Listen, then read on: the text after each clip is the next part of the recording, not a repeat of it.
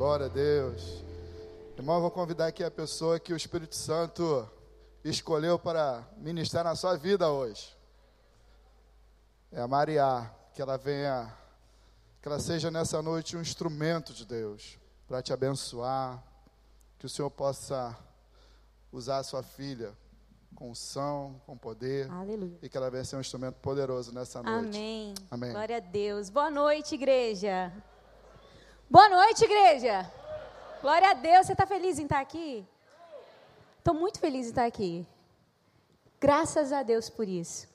Eu pedi, na verdade, o pastor Vander me convidou e eu fiquei tão feliz com isso, gente. Ele falou para mim: quebra tudo. Eu falei: vou quebrar. Amém.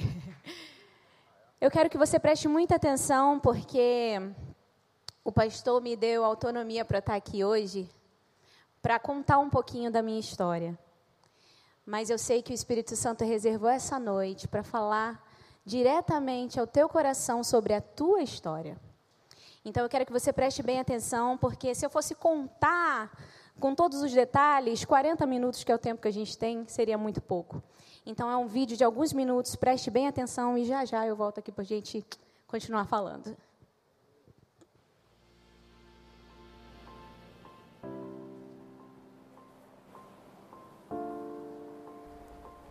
Lembro como se fosse hoje. Naquele show estávamos só ele e eu.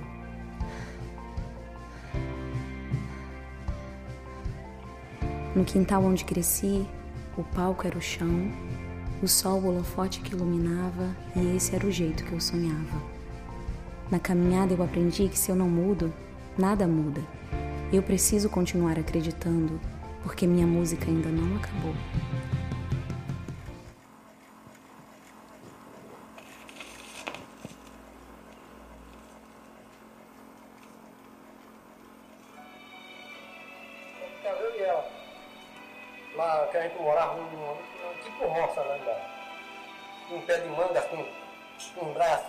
Deitava um pé de manga.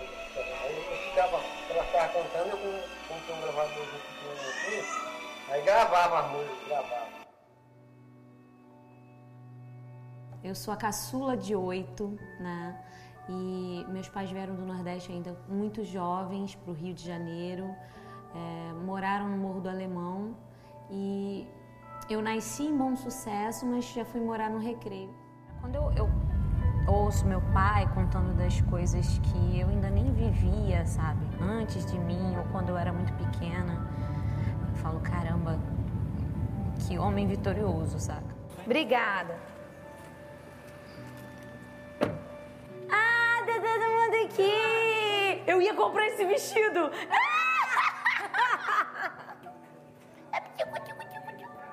Cresci no meio do mato, né? Porque a gente foi para um lugar assim de bem roça, onde a gente plantava e a gente comia. É, e meu pai, sempre muito amante da música, colocava todos os filhos em cima de uma mangueira, que era uma árvore que tinha lá no nosso quintal. E a gente com um radinho de pilha, meu pai ia gravando todo mundo. E aí colocava todos os filhos ali e a gente cantava, só que ia descendo um por um. E meu pai percebia que só ficávamos ele e eu.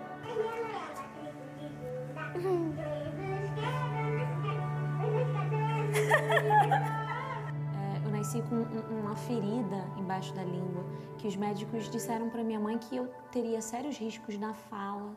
E eu fui encaminhada para fazer uma cirurgia e minha mãe não me levou e, enfim, ela pediu a Deus que me tocasse, que me curasse. Familiares disseram para ela que era meio desnaturada, né? E daí, naquele dia que eu olhei assim, aí fiquei assim. Ué, mas o que aconteceu? Sarou sem ter remédio, sem nada, assim, do nada? O tempo foi passando até que em 1998 eu já era do, do ginásio, né? Eu estava na quinta série. Quando eu comecei a me sentir um pouco mal, é, de falta de ar, enfim, várias coisas que, que me, me deixavam totalmente indisposta. Eu estudava integralmente e aí eu indo para a escola eu já sentia aquela falta de ar. E aí eu fui para um hospital na Barra da Tijuca, fiquei internada de pronto, né? Fui para o CTI e ali não tinha tratamento para mim, eu tive que ser levada para outro hospital e eu fui para o fundão. Aí quando a, quando a gente chegou no hospital, aí ele falou assim, irmã, não se aflinja não, nem se preocupe, que ela não vai ficar aqui. É só para você não se afligir, nem se desesperar.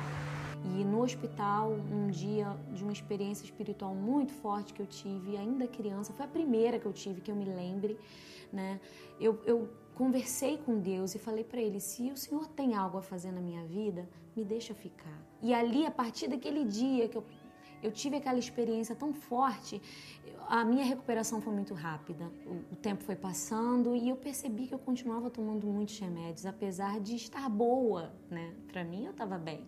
Quando eu ia fazer 15 anos, num, se faltavam uns dois, três meses para fazer 15 anos, eu decidi que ia parar de tomar aqueles remédios escondido. Porque minha mãe monitorava tudo. Ela me dava os remédios na mão, eu tomava e pronto. E eu decidi que ia parar de tomar e fiquei assim mais ou menos um mês. Eu comecei a passar mal porque fiquei nervosa e como eu não estava tomando os remédios, eu comecei a sentir as mesmas coisas de quando eu tinha ficado internada em 98. E eu fui parar no hospital. Eu descobri foi no Lourenço Jorge. E aí meu pai entrou com ela. E eu fiquei lá fora com, com uma pessoa da igreja que levou, a gente acompanhou a gente. Mas aí veio meu pai com um papel no bolso. E eu pedi para ver o papel porque eu queria saber o que estava acontecendo, né? E meu pai começa a chorar. E quando eu abri o papel, que eu li e estava escrito HIV positivo, eu saí daquela cama que eu estava né? Porque para mim foi um baque muito grande. Eu não conseguia é, conceber aquilo, jamais ia imaginar.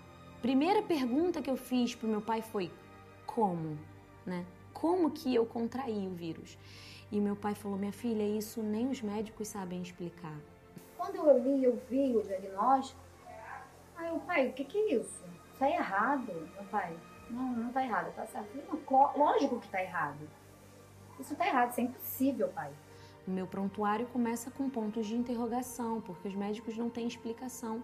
Eu era uma criança, eu tinha 11 anos de idade, quando fui diagnosticada já em estado terminal. Eu estava com AIDS, eu estava com milhões de cópias do vírus. Na época foi feito todos os tipos de exame e foi declarado que, que terminou o mistério. Foi um ano muito difícil, um ano onde eu mudei assim de personalidade, eu tive que crescer, amadurecer. Muitas coisas ficaram desconstruídas dentro de mim, mas eu lembrei da oração que eu fiz para Deus ainda no hospital aos 11 anos. Falei: se o Senhor tem algo para fazer na minha vida, me deixa ficar. Tudo aquilo que eu escrevo eu vivi. É muito legal esse poder de você contar a sua história cantando, de contar experiências da vida, de contar como que você espera que a vida seja. A gente começou a gravar o EP Vendaval e a maioria das músicas é, eram de momentos que eu já tinha vivido. Por exemplo, Vendaval foi de um momento muito, muito crucial da gravação do EP, porque eu estava morando de favor, estava totalmente sem dinheiro, estava me questionando, meu Deus, eu saí da minha casa, eu vim para outro lugar, eu, eu tô assim sem saber como vai ser, eu tô duvidando, eu tô chorando, e aí veio a música, pai, olha eu aqui, chorei, esqueci do que prometeu para mim. É que eu caminhei e não consegui mas eu vim pedir, fixa o meu olhar em ti, eu não vou querer parar. Enfim, e aí veio essa história de vendaval. Eu gosto muito de Me Recuso, só que eu tenho um amor muito grande por cura. Também. Só que eu acho vendaval muito diferente. cura. Cura era um clamor meu de quase todas as noites, né? Que eu sofria, que eu chorava, é, na escuridão e na madrugada, me ajoelhei, voz embargada, né? A dor tomou meu mundo e muitas vezes, quando eu não podia contar para ninguém, era só Deus e eu que sabíamos tudo. Vivi uma experiência muito, muito, muito forte. Já adulta, quando eu fiquei muito doente, com diagnósticos assim muito pesados de, de uma possível tuberculose, um possível linfoma.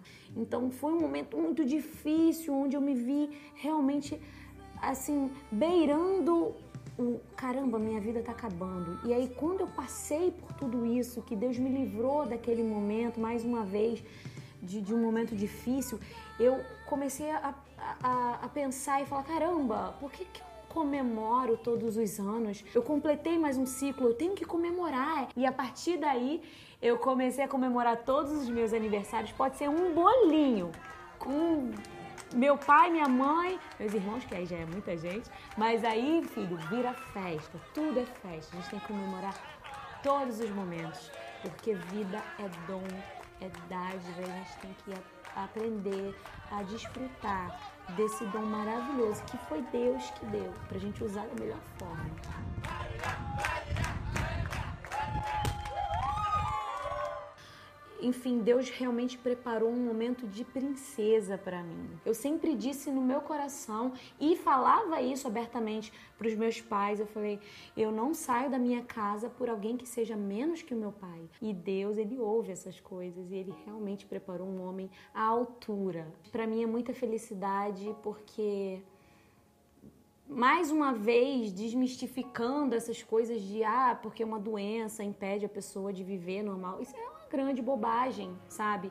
É tudo questão de você saber é, passar essas etapas. Claro, tem sofrimentos, tem sofrimentos, tudo é superável. A gente tem que aprender a superar e saber que sempre tem alguém que vai te entender, sempre tem alguém que vai te querer, sabe? Tem muita gente legal por aí, né? Então, enfim, Deus é maravilhoso de colocar as pessoas certas na hora certa, para o propósito certo. Naquele segundo, eu já sabia que teríamos uma história. Só não imaginava que seria tão intensa e desafiadora. Eu sempre sonhei com paz e conforto numa relação e com alguém que me aceitasse exatamente como sou. E que bom que você não era essa pessoa. No lugar do conforto, você trouxe uma nova forma de pensar e de agir, me tirando da zona de conforto. E ao invés de me aceitar como eu sou, você me fez descobrir que poderia ser muito melhor. O normal agora seria eu dizer: nunca mude e continue sendo essa mulher que eu amo. Mas na verdade eu vou dizer: continue mudando, porque assim você continua mudando minha vida para melhor. Eu te amo. E eu preciso viver esse propósito, eu preciso encontrar e sentir paz, porque para mim seria muito mais confortável não contar, sabe? Viver bem, ninguém precisa saber. Olhando para mim, ninguém não tá escrito aqui o que que tem, né? Mas eu entendi que o meu propósito e o que me dá paz é, gente, não quero colocar isso lá no alto como oh, é a coisa mais drástica da minha vida. Não, mas eu tenho. Infelizmente aconteceu. Não sabem explicar, mas enfim, aconteceu. Tá aqui. Mas eu tô aqui. Eu tô vivendo não importa o problema, não importa o quão difícil seja a fase que eu ou que você esteja passando.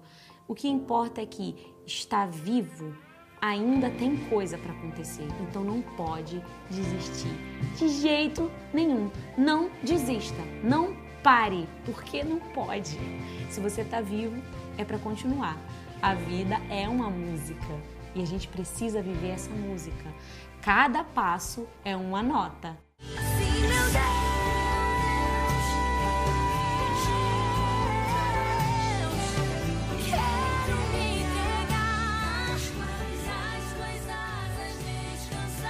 Eu aprendi a aceitar e acreditar somente no que Deus diz ao meu respeito.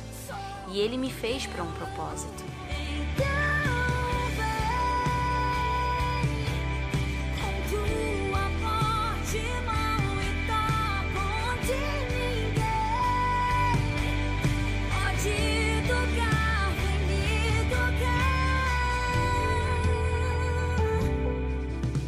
E a história não é sobre como eu sou forte, mas é sobre o amor que me dá forças para continuar todos os dias com esperança. O eterno fez os dias bons e os dias maus, mas ele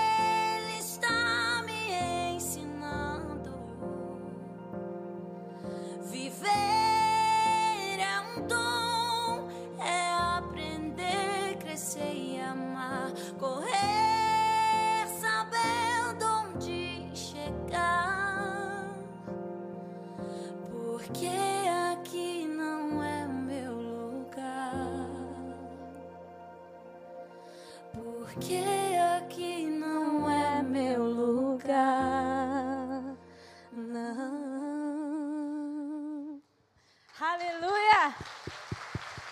Glória a Deus! Se essas palmas são para o teu Deus, pode ser muito melhor.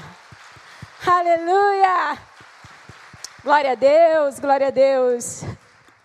Eu tirei o sapato porque eu vou ficar mais à vontade. Aleluia. Vocês entenderam por que, que não dava para eu falar aqui? A gente tentou sintetizar ao máximo em 14 minutos essa história. Que está só começando, porque eu estou aqui, eu estou viva e ainda tenho muita coisa para viver. Eu sou muito grata a Deus porque há 22 anos atrás eu fiz uma oração no hospital com 11 anos de idade, apenas uma criança. E aquela oração que eu fiz foi assim: Deus, se você tem algo a fazer na minha vida, me deixa ficar. 22 anos depois, eu estou no mesmo altar que Russell Shedd pregou, que Harvard Carey pregou, que Saião, que Vander Gomes prega. Eu estou no mesmo altar pregando também.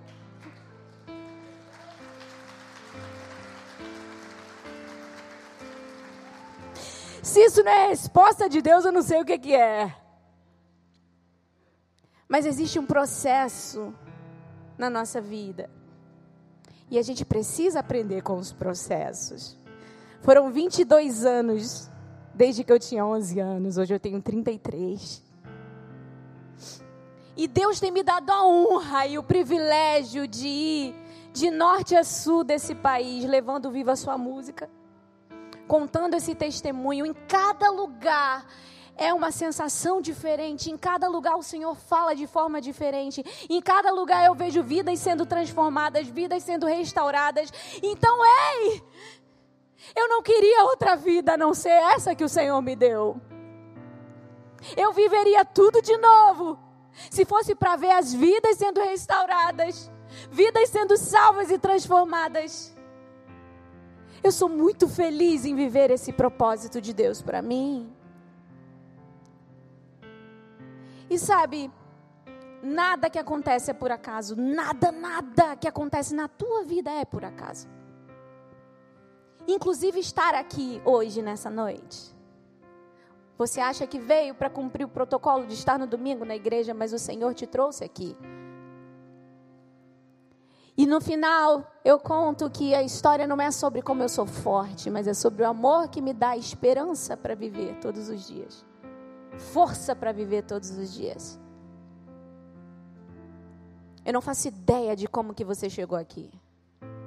Eu não faço ideia da tua história.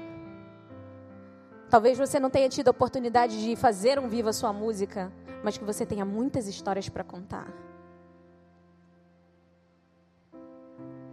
Só que ao longo da caminhada, a gente poetiza, né? A gente faz um negócio bonito, né?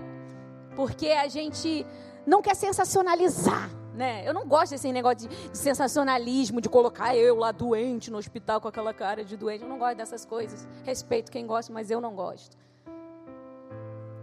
Mas a gente faz aquela coisa poética, né? Que tudo tá lindo. Vocês sabem que eu sofri, mas a gente não mostra aqui. Só que nesse tempo todo, não foram só dias bons, assim como a música no final diz. O Eterno fez os dias bons e os dias maus. E eu quero que você abra sua Bíblia em 2 Coríntios, capítulo 4. Vai, vai ter como colocar aqui? a partir do versículo 16. Porque eu quero te fazer uma pergunta. Como que você tem olhado a sua história? Qual é a visão que você tem sobre a sua história? Você gosta do que você vê quando você olha para a sua história? Quando você vai falar para alguém sobre a sua história, o que que você conta? Como tem sido o teu olhar sobre a sua história? Colocou aí? 2 Coríntios, 2 Coríntios, capítulo 4. Acho que não é esse versículo aí, não. Isso, isso aí. Vamos ler? Paulo está dizendo: por isso não desanimamos, embora exteriormente estejamos a desgastar-nos. Interiormente estamos sendo renovados dia após dia pois os nossos sofrimentos leves e momentâneos estão produzindo para nós uma glória eterna que pesa mais do que todos eles. Assim, fixamos os olhos não naquilo que se vê, mas no que não se vê, pois o que se vê é transitório, mas o que não se vê é eterno. Que palavra poderosa! E como essa palavra falou comigo? Tudo que está escrito é para o nosso ensino, foi inspirado por Deus. Então é para a gente, é nosso guia de fé e de conduta, amém? E quando Paulo fala por isso, não desanimamos, uau! Que afirmação é essa? Que afirmação forte! Por isso não desanimamos. Você já pensou o que é viver uma vida sem desanimar? Sem desanimar. E não só isso. Olha que lindo. Ele ainda acrescenta, pelo contrário. Porque eu tô, eu, aqui é a versão da NVI que eu tô vendo. Além de não andar desanimado, ele ainda anda animado. Porque ele está dizendo, a gente não anda desanimado. Pelo contrário. O que, que é o contrário de desanimado? O que, que é o contrário de desanimado? Animado. Então, como que a gente pode andar animado? Em dias que o nosso exterior só vai se corrompendo, em dias que as lutas vêm, existe um segredo. E eu amo porque a palavra de Deus é linda, que o segredo é revelado daquilo que a gente precisa saber.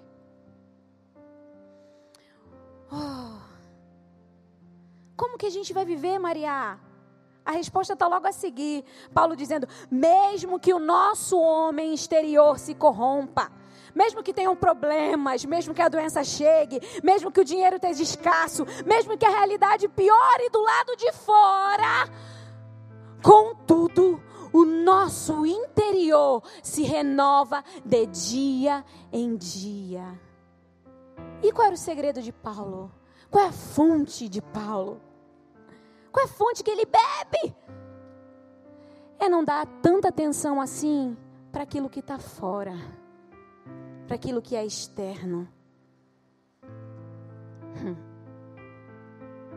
Mas é permitir que algo aconteça do lado de dentro. Quando eu permito que Deus haja do lado de dentro, quando eu permito a minha alma ser curada. Ei, o mundo pode desabar do lado de fora que você vai ter paz. Como que você está olhando a sua história? O versículo 17 é lindo, lindo, porque a nossa leve e momentânea tribulação produz um eterno peso de glória acima de toda comparação.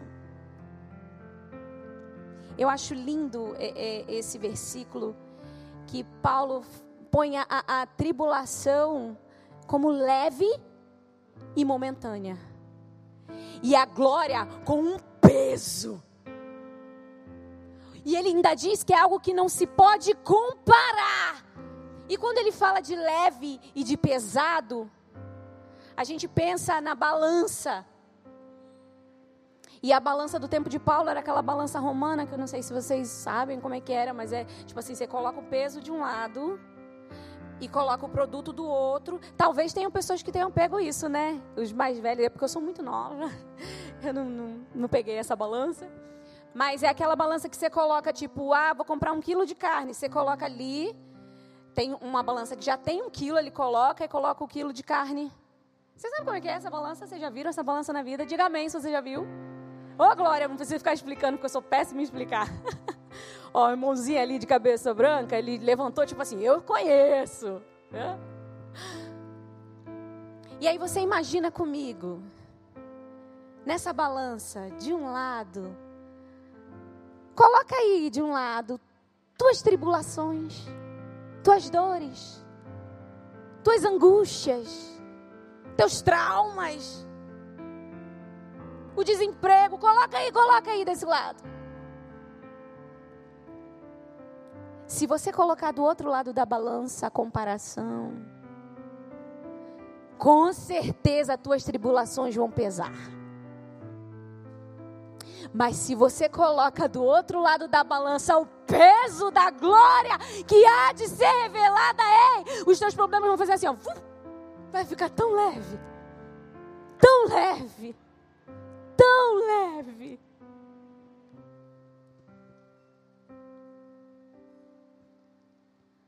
O Espírito Santo de Deus é lindo. E tudo que ele faz é perfeito. Você pode dizer: Deus é perfeito. Ah, não.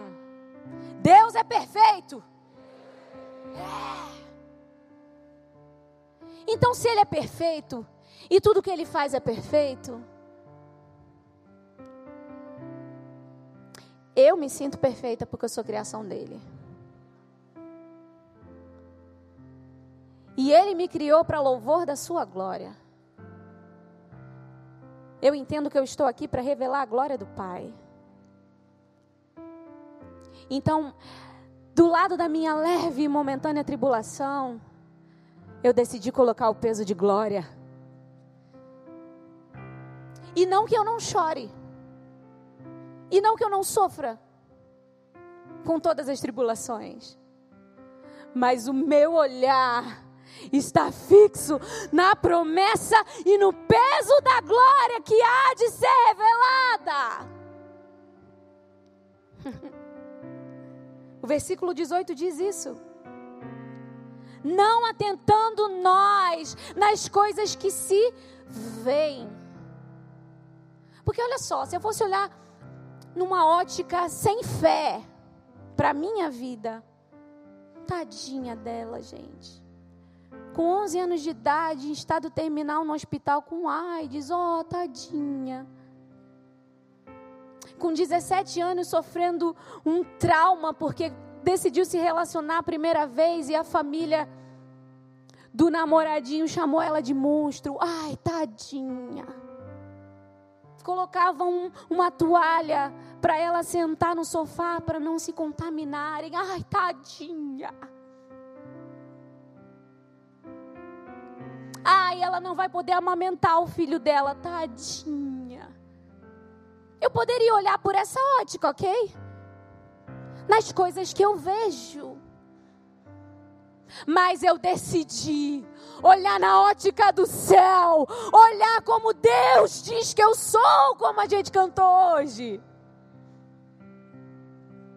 O meu olho está fixo naquilo que eu não posso ver mas aquilo que ele me prometeu. E ei, olha só que coisa linda. Eu casei. Uh! Olha que homem lindo. Se levanta, por favor, Fernando. Ah, aplauda o Senhor, querido. Gente, eu acho ele tão parecido com o Silviano. E eu falo, olha, se você ficar como o Silviano, eu vou amar, porque eu acho o Silviano lindo, lindo. De verdade, não estou brincando. Silviano, você é lindo. e o Silviano batizou o Fernando e eu estava aqui no dia, nem conhecia o Fernando, fazia ideia de que eu ia casar com aquele homem lindo ali. Silviano estava batizando ele e eu ali do ladinho, que os bancos eram um pouquinho mais diferentes, assistindo fixando os meus olhos naquilo que eu não podia ver. E mal imaginava eu que o meu marido estava descendo nas águas. Que coisa linda, Jesus. Sabe, olhando para a igreja do recreio, eu cheguei aqui destruída em 2015. Destruída. Eu perdi os meus amigos, a minha igrejinha, o meu projeto. Eu tinha um projeto completamente pronto e, e de repente eu vi tudo se esvaindo. Eu cheguei aqui quebrada. Participei do Bem-vindo à Família junto com a Gabi do pastor Miqueias. Ela também nem imaginava que ia casar com o pastor. A gente fez o Bem-vindo à Família juntas. E naquele dia eu falei para ela: Você vai no meu casamento. Olha que louca, eu não tinha nem namorado. E ela foi, e o marido dela foi quem fez o nosso casamento, pastor Miquel. Cheguei aqui destruída. E sabe o que me curou? Pessoas. O amor de pessoas. Pessoas que não olhavam para aquilo que os olhos podem ver, mas tinham olhos fixos em Deus e nas promessas de Deus. Pessoas com olhar de fé, pessoas com amor, pessoas que entendem o seu propósito. Como eu fui cuidada aqui, gente. Pastor Daniel Camaforte, que exemplo para a minha vida. Antes mesmo de eu chegar aqui na igreja, eu participei de um summit, eu não lembro se foi em 2013 ou 2014. Mas que o pastor Vander chamou o pastor Daniel aqui, contou um pouco da história dele, e eu estava sentadinha assim num canto. Nunca imaginava que eu ia ser membro da igreja do recreio. E eu olhei para o pastor Daniel e eu falei: Uau, que exemplo para mim. Que exemplo para mim. Pastor Daniel, onde você estiver agora assistindo, lhe amo. Você é exemplo, não só para mim, mas para muitos aqui, para todos nós. E olha que lindo. Em 2015 eu cheguei quebrada. Em 2020 eu estou pregando no último culto do mês de aniversário da Igreja do Recreio. Deus é maravilhoso. Deus é maravilhoso. Você precisa definir onde que você vai colocar os seus olhos. O Senhor te trouxe aqui nessa noite para você definir onde você vai colocar o teu olhar. Para onde você quer olhar? Como que você vai contar a sua história? A minha história é uma história de milagres e eu resolvi contar ela assim. Todos os dias eu acordo e vivo um milagre novo. E quando eu penso em desanimar, eu lembro que a minha leve e momentânea tribulação produz um peso de glória que não se pode comparar. O nosso pastor tem pregado sobre Moisés aqui.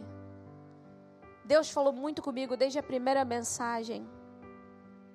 E tem uma parte da história de Moisés que ele manda os espias espiarem a terra prometida, a terra da promessa. Diga, a terra da promessa.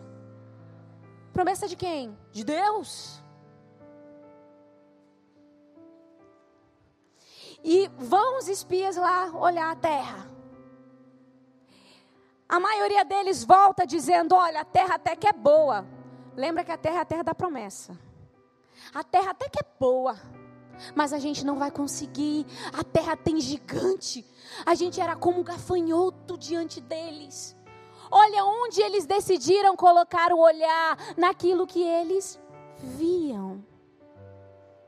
Olhar fixo naquilo que era visível. Só que tinham dois rapazes chamados Josué e Caleb. Eles tinham o olhar fixo naquilo que não podia se ver. Josué e Caleb sabiam que se a promessa tinha sido feita por Deus, ele ia cumprir. Amém? Ah. Então eles chegaram e falaram assim: Olha, a terra é boa, nós vamos conquistar. Quem tem que ter medo são eles, porque nós estamos com Deus da promessa. Sabe quem que entrou na terra prometida? Só Josué e Caleb, daquela leva toda. Porque foram as pessoas que fixaram o olhar naquilo que não era possível ver, mas que tinham um olhar de fé. Como que você quer levar a sua vida olhando a sua história? Você vai fixar os seus olhos somente naquilo que você pode ver? Ou o seu olhar está fixo e firme nas promessas do Senhor? Será que você tem promessas de Deus para você? Será que Deus já te fez promessa? Alguém pode levantar a mão aqui se Deus já te prometeu? A palavra de Deus é cheia de promessas para a gente, então você tem que levantar a mão. Você acredita na palavra de Deus? Então Ele te fez promessas. A maior delas, a gente recebeu quando aceitou Jesus, que é a promessa da salvação, da glória, de um dia morar no céu. E o meu coração queima com isso. Se o teu coração não queima com isso, com um dia morar no céu, gente. Meu Deus! Só por isso, que já é tudo para mim. Você tinha que estar pulando de alegria, dizendo assim: Meu Deus, que promessa maravilhosa, e eu já tenho. Mas Ele é tão bom que ainda faz outras promessas. Deus é tão bom. Deus não te fez para sofrer, tá ok? Deus não quer que você sofra. Deus não quer que você adoeça. Mas nós estamos no mundo sujeitos a todas as coisas que o mundo tem.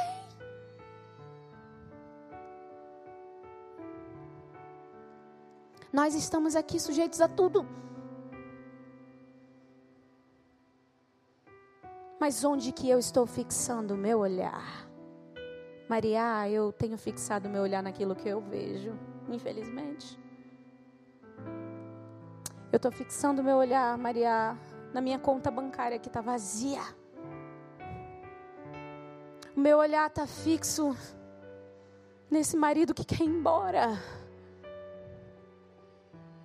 O meu olhar está fixo no diagnóstico que o médico me deu. Ei, o Espírito Santo de Deus me trouxe aqui nessa noite para dizer para você: olha para mim. Eu te prometi, eu irei cumprir.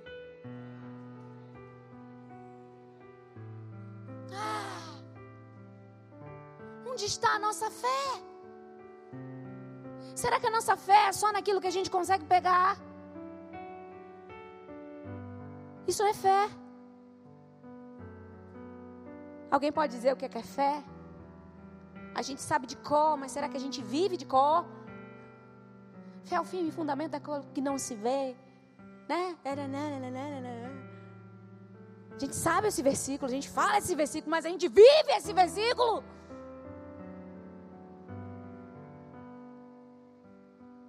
Eu tenho total convicção de que Deus pode curar o HIV. Amém? Total convicção. E quando eu pensei em duvidar disso, quando eu pensei em ser cético e falar assim: ah, não, ok, é uma coisa incurável, talvez eu vá morrer com isso. O Senhor me mostrou que Ele é Deus. Ei, Deus não coloca doença em ninguém, amém? Mas Ele permite situações para nos ensinar. E em 2013 eu fiquei muito doente. Eu até contei um pouquinho aqui. Eu sou uma pessoa magrinha, vocês estão olhando para mim. Tira 12 quilos disso aqui, não sobra nada. Foi assim que eu fiquei em duas semanas e parei internada no hospital. O primeiro diagnóstico foi 95% de chance de você estar com tuberculose. Eu fui para um isolamento e o Senhor falou comigo naquele isolamento. O Senhor tratou comigo lá. Ele não me levou lá. Mas já que eu estava lá, ele me tratou, ok? Conversou comigo. Me disse o que eu precisava fazer. Porque eu tinha um projeto lindo. E ele falava de coisas lindas. Você lembra da época das mulheres fruta? Alguém lembra dessa época? Que tinha a mulher todas as frutas aí, as frutas, fruta.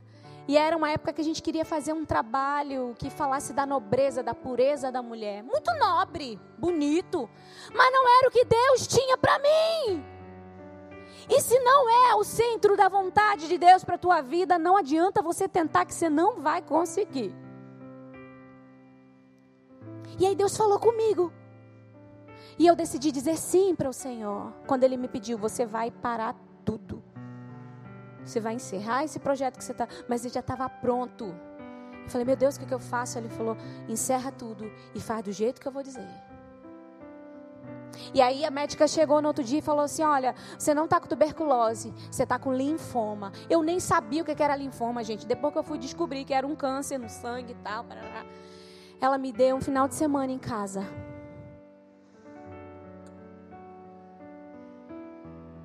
Eu lembro como se fosse hoje ela falando comigo: Você vai para sua casa, isso era uma sexta-feira. E você volta na segunda porque a gente vai começar o seu tratamento do câncer porque eu tinha que fazer o tratamento internada por conta do tratamento do HIV, porque ia ser uma mistura muito grande em casa, eu jamais ia conseguir. No sábado era aniversário da minha igrejinha. Minha igrejinha, gente, tão pequena, menor do que esse altar aqui. Mas o que importa não é o tamanho do lugar, é o Deus do lugar. E Deus estava lá assim como Ele está aqui nessa noite. E eu fui, e a igreja orou por mim. Eu já nem andava direito, a minha voz saía assim, ó. Saca? Eu estava com um pulmão comprometido, com um nódulo do tamanho de um limão no meu pulmão esquerdo. Nódulos por todo o corpo. Difícil para andar, difícil para falar. Mas quando a igreja levantou um clamor, todos com o mesmo propósito. Eu senti o fogo descer. Isso era um sábado. Eu já estava internada há quase um mês. Com febre incessante, eu já estava perdendo os meus cabelos. E aí, quando deu domingo, eu não estava com febre. E eu comecei a procurar os nódulos e falei: Uau! Hum, quando eu cheguei na segunda-feira de tarde para internação, que a médica encostou no meu pescoço, na axila, onde tinha nódulo, que ela não achou, ela foi falando: cadê os nódulos que estavam aqui? Eu fiquei mais 15 dias fazendo os mesmos exames que antes tinham dado positivo para o câncer. E foi tudo dando negativo, negativo, negativo. Não sei se você está entendendo.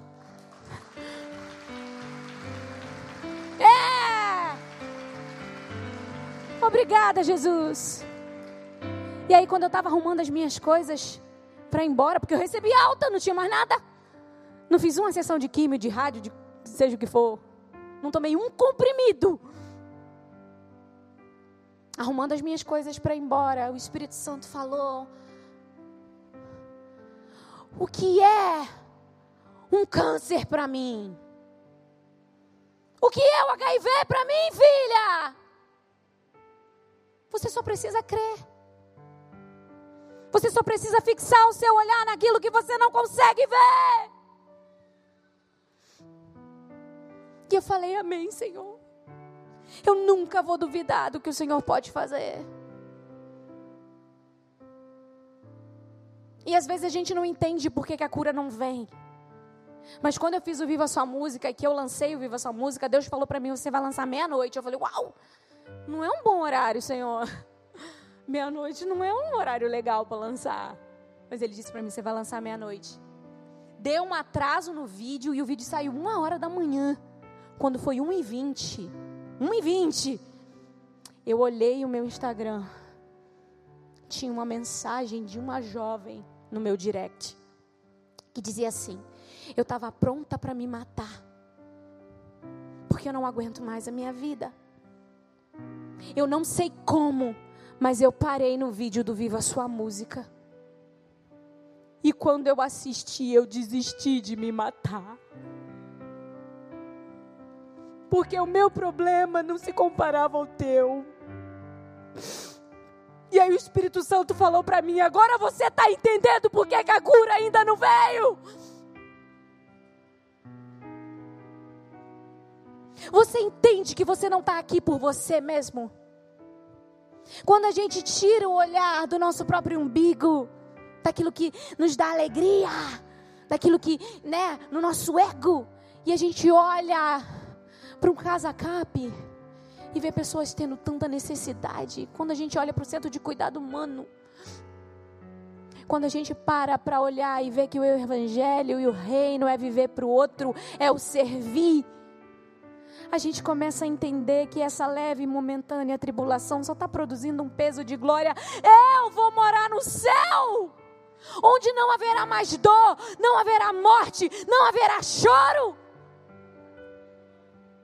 Aqui eu vivo para salvar o quanto de alma puder salvar para Jesus. E foi para isso que ele te chamou. Deus já te fez promessas? Se coloca de pé. Deus já te fez promessas?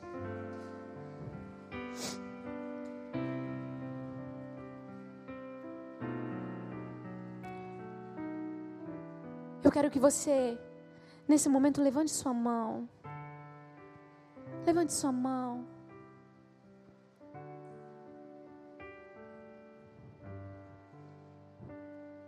E que você agora, nesse momento, você coloque diante de Deus as suas tribulações. Pode falar, Senhor, está aqui, ó, essa tribulação, essa tribulação, essa tribulação, essa tribulação, essa tribulação. Eu quero que você, nesse momento, que você já fez isso, você está aí, ó, suas tribulações.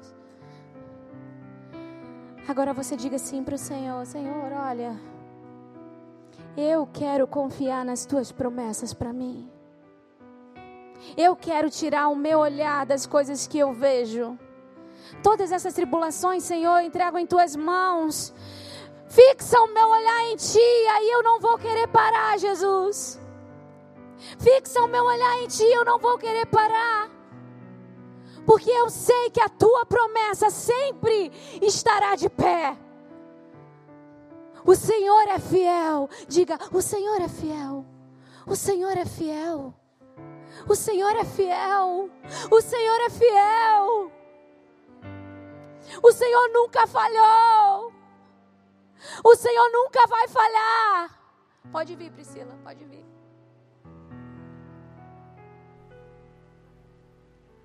Ah. Tem pessoas aqui cheias de sonhos, de projetos, e já desistiram, porque estão fixando seu olhar naquilo que estão vendo. E o Senhor te convida a ter olhos de fé, a não perder as esperanças no que Ele te prometeu. É. Vamos cantar, vamos cantar.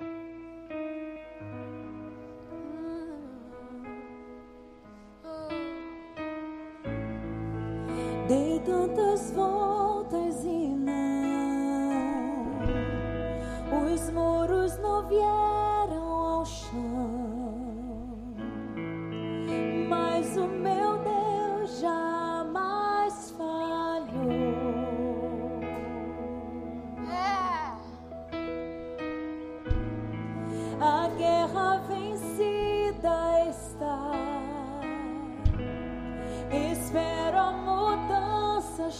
chegar.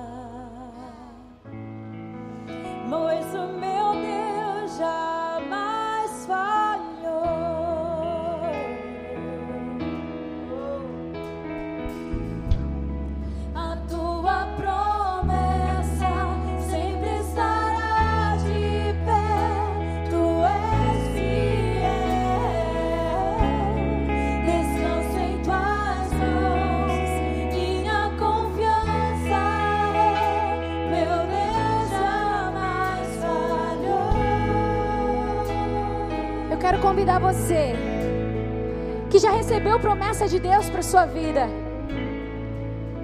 Que você venha aqui à frente nesse momento. Pode vir. Pode vir aqui à frente. Se você quer ver as promessas de Deus acontecendo na sua vida. Você que já desistiu. Você que até hoje estava olhando para aquilo que os seus olhos podem ver e os seus olhos não estavam fixos nele. Você pode vir, pode vir, pode vir. Pode vir. Pode vir sem medo, pode vir sem medo. Pode vir sem medo, pode vir sem medo.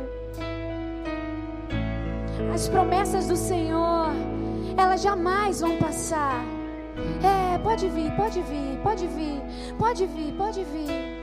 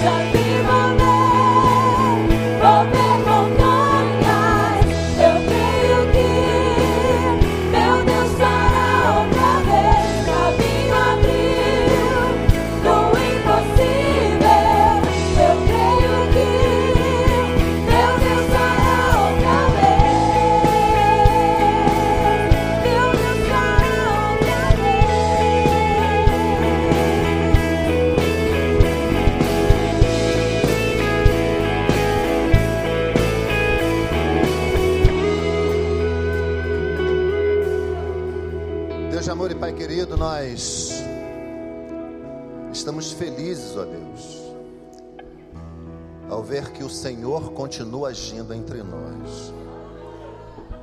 Ó Deus, a tua filha não veio aqui falar de vaidade, ela veio aqui falar do teu amor, Senhor. O amor que é infinito, o amor que é sobre todo tipo de amor. O amor, ó Deus, que nos atinge de uma maneira tremenda. O amor que nos transforma, o amor que nos dá vida, o amor que nos sustenta, o amor que nos cura, Pai.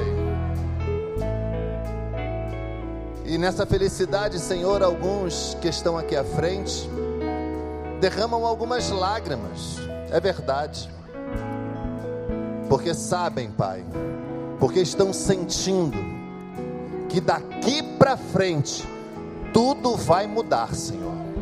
Porque daqui para frente saberão, experimentarão do teu poder, da ação da tua glória sobre suas vidas, experimentarão, Senhor Deus, algo que já estavam esquecidos, algo que já não experimentavam mais, sairão daqui transformados, diferentes da maneira como entraram, sairão daqui, Senhor Deus, brilhando a tua glória, sairão daqui, Senhor Deus, como novos homens, como novas mulheres, como pessoas restauradas, Senhor. E nós louvamos o teu nome, Pai, porque o Senhor permitiu que nós estivéssemos aqui hoje, vendo e ouvindo isso. Por isso, Senhor Deus, que estes teus filhos e filhas que aqui estão à frente, aqueles que nos acompanham pela internet, aqueles, Senhor Deus, que não vieram aqui à frente, mas estão com seus corações aquecidos em chamas, Senhor, que eles tenham certeza absoluta de que o Senhor reina e que nada passa despercebido ao Senhor. Que o Senhor já sabe tudo aquilo que estamos enfrentando, mas o final, Senhor, nós sabemos qual é. Nós venceremos em nome de Jesus. Nós venceremos em nome de Jesus. Nós venceremos em nome de Jesus. Louvado seja o Senhor.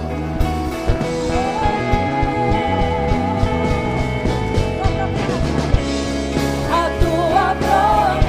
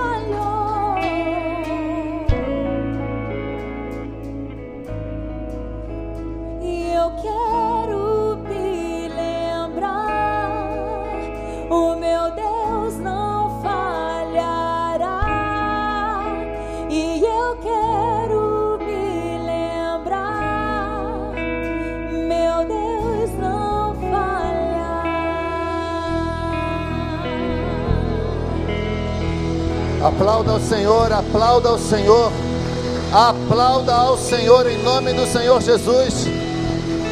Que essa semana seja uma semana diferente na tua vida, seja uma semana de vitória, seja uma semana cheia da presença do Espírito Santo de Deus. Nós venceremos, amém, gente?